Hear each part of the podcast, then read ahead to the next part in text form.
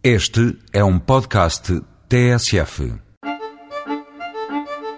Marcado pela ditadura de João Franco e pela morte em fevereiro do rei Dom Carlos I e do príncipe herdeiro, último ato antes da instauração da República dois anos mais tarde, o ano de 1908 testemunhou a oficialização de várias regiões tradicionais de vinho, através da Carta de Lei de 18 de setembro, reconhecendo o passado glorioso dos vinhos verdes, do Dão, do vinho da Madeira, do moscatel de Setúbal e das quase extintas Carcavelos e Colares, procedeu-se a uma primeira demarcação que viria a ser regulamentada em anos seguintes.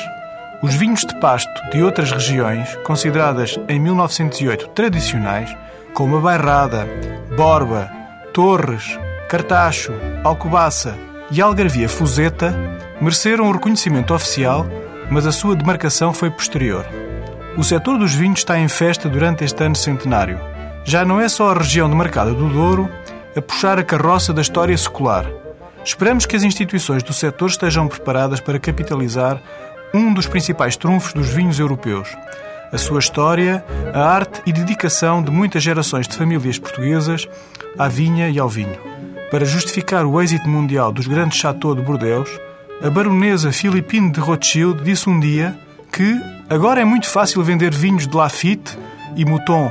Só os primeiros 200 anos é que foram difíceis. Para as nossas regiões em festa já só faltam mais 100 anos.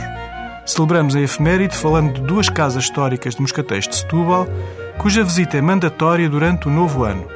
Fundada em 1922 com o nome de João Pires e Filhos, a Bacalhoa é uma das maiores empresas de vinhos em Portugal e tem ampliado o seu portfólio devido ao empenho sentimental do comendador João Berardo.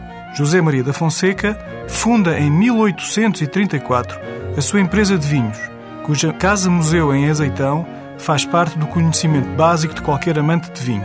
Revisita a marca histórica, Periquita, agora com a versão de vinho branco, e prova um bom moscatel de Setúbal, por exemplo, o colheita de 1997 da Bacalhoa. Até para a semana com outros vinhos.